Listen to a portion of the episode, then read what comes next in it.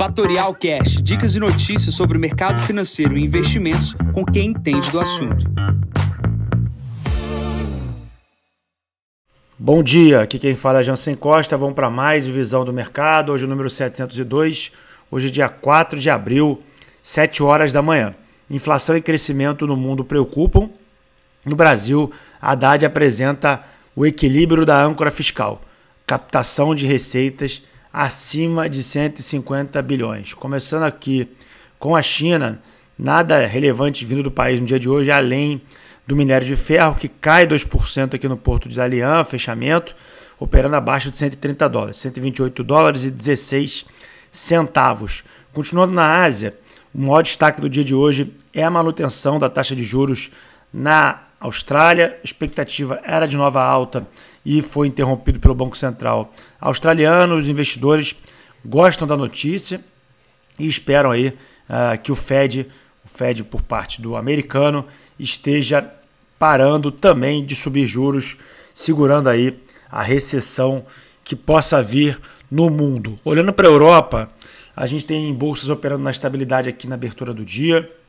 Os investidores focados na desaceleração da atividade econômica na zona do euro e o preço do petróleo que subiu em função do anúncio de ontem da OPEP. Tá? Ah, o Banco Central Europeu não deve ter o mesmo caminho do Banco Central Australiano, ele deve subir, acredito que 50 pontos base, né, meio ponto percentual, dadas as sinalizações da presidente do Banco Central dizendo que precisa subir juros, dada a inflação resiliente.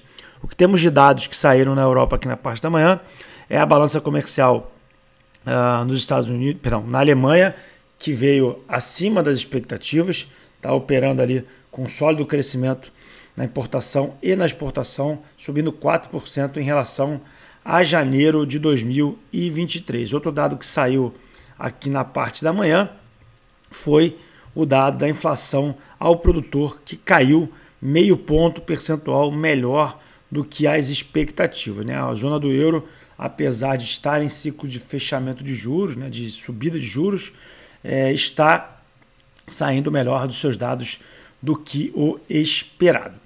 Pulando para os Estados Unidos, a gente teve ontem dado da atividade manufatureira, ele pesa e pesou ali uh, nas visões dos analistas, alguns analistas olhando que o mundo, principalmente os Estados Unidos, opera numa estabilidade perigosa, em função uh, de dados que vêm saindo da atividade. É, mercado é, imobiliário americano começa a preocupar e, e também é, a expectativa é, de novos problemas com bancos regionais que a gente já teve agora no recente passado no Silicon Valley Bank e o processo todo uh, de desaceleração que precisa acontecer na economia americana para a inflação reduzir. Ontem tivemos uma fala de um presidente do Fed de St. Louis, uh, dos Estados Unidos, que deixou claro ali é, que há mais um aumento e a corte da produção de petróleo aumenta as incertezas com relação à política monetária americana. Então, o equilíbrio do mundo é instável, não é um equilíbrio que a gente possa ficar tranquilo. É, as pessoas começam a olhar dados uh, em função de tentar acertar quando vai vir a recessão. A gente já está falando disso há bastante tempo as bolsas americanas voltaram para quase patamares uh, é, nas máximas históricas. O índice S&P está operando ali casa da 4.000, 4.100 pontos no futuro. Isso, obviamente, pode ser um último suspiro e a gente precisa acompanhar como que vai se dar esses novos dias, esses novos meses. Por enquanto, é, muito medo, muita é, apreensão. Tomara cuidado com alocações de risco uh, em bolsa americana e bolsa brasileira sem nenhuma proteção. Olhando para o Brasil, não temos notícias relevantes no cenário local, não temos indicadores relevantes. O que temos é cada vez mais uh, a comunidade, né, o mercado e o noticiário, uh, dando claro que a reforma que precisa ser aprovada como arcabouço fiscal só fica de pé com o aumento de receita. E esse aumento de receita não é 10 bilhões de reais.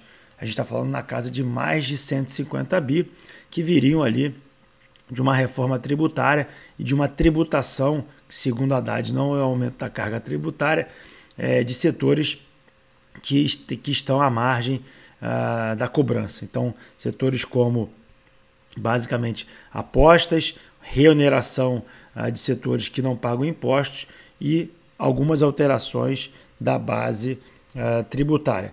O número de 150 bi já foi desmentido por parte da Globo News. É, um analista disse aqui recentemente que o número pode chegar a 300 bi, dado que os 150 bi não ficam diretamente no, uh, no ente federativo, né, no federal. Ele precisa ser distribuído para os estados e o número seria um pouco maior. Então a gente não está falando de um número pequeno, 150 bi basicamente paga 10 meses de Bolsa Família e 150 bi é, é quase aquilo que o governo pediu de despesas é, de curto prazo para fazer o, entre aspas, benefício a, a, novas pessoas entrando no, no processo a, da economia, segundo diz Lula. Né? É, bom, a gente precisa acompanhar, vamos ver como é que vai ser. Hoje tem um evento no Bradesco, um evento privado, onde o Haddad e o API falarão. Isso certamente vazará para notícias uh, nos jornais e a gente precisa ver como é que o mercado vai reagir. Por enquanto, vamos ficar de olho aqui no mercado corporativo. Mercado corporativo teve uh, divulgações por parte da Prio de um aumento de 130 milhões de barris de reserva. A Petrobras ontem contratou dois navios plataformas para a bacia de Sergipe e Alagoas e finalmente a Natura conseguiu vender ali a ESOP uh, e a L'Oréal foi a principal uh, compradora uh, em 2 bi e meio de dólares. Acredito que Natura tem um movimento bastante significativo no preço das suas ações, dada essa entrada de 2 bi e meio de dólares em seu caixa. Olhando aqui para fundos de investimentos, a gente teve uma saída maciça de dinheiro no último dia do mês, praticamente uh, de abril, de março, é, 6,2 uh, bilhões de reais saíram de renda fixa, praticamente é, uma saída substancial nesse dia. Todas as outras categorias de ações, multimercados, câmbio, previdência e ETF também tiveram saídas.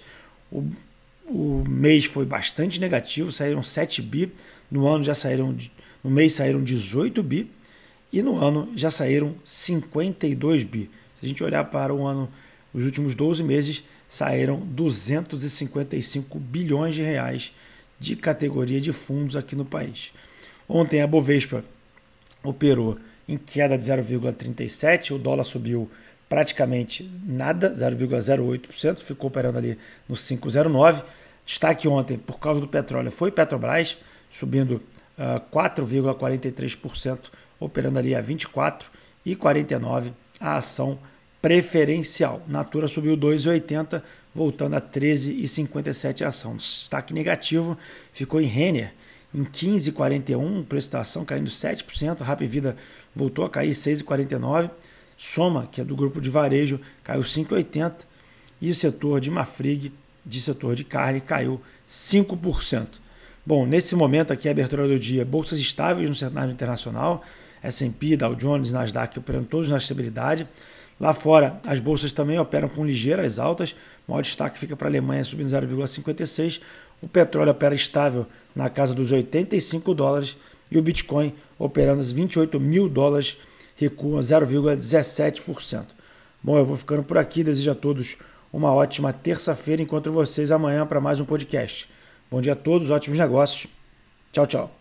E esse foi mais um Fatorial Cash. Para mais novidades e dicas sobre o mercado financeiro e investimentos, siga Fatorial no Instagram, @fatorialinvest. Para conteúdos exclusivos, entre no nosso Telegram, Fatorial News Informa.